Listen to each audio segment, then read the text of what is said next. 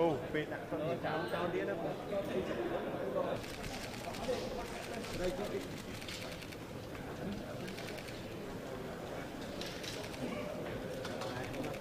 អឺសម្ដេចគឺជាមគ្គទេសមួយអឺគាត់ធ្លាប់មានបទពិសោធន៍ច្រើន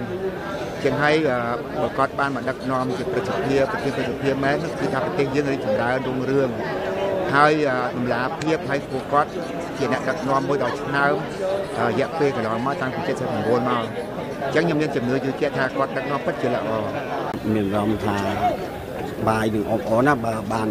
សម្ដេចកាន់ជាប្រធានប្រតិភិទៀតព្រោះសម្ដេចធ្លាប់មានសាសដៃកាន់ជានាយករដ្ឋមន្ត្រីកន្លងមកដឹកនាំប្រទេសឲ្យមានការអភិវឌ្ឍជឿនលឿនបាទអញ្ចឹងបើបានសម្ដេចមកដឹកនាំខាងប្រតិភិទៀត ពិតជាប្រទេសយើងមានការអភិវឌ្ឍជឿនលឿនទៅមុខបាទហើយមានសន្តិភាព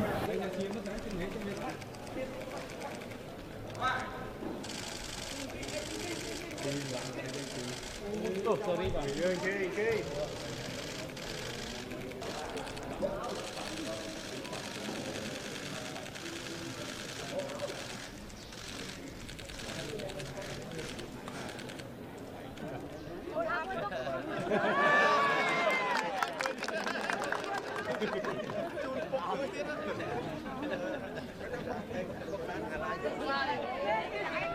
ើងស្វាយកូនចៅយកលយមែនបានឲ្យដាក់ដាក់បាត់ពុកមកសើមិនហើយនៅ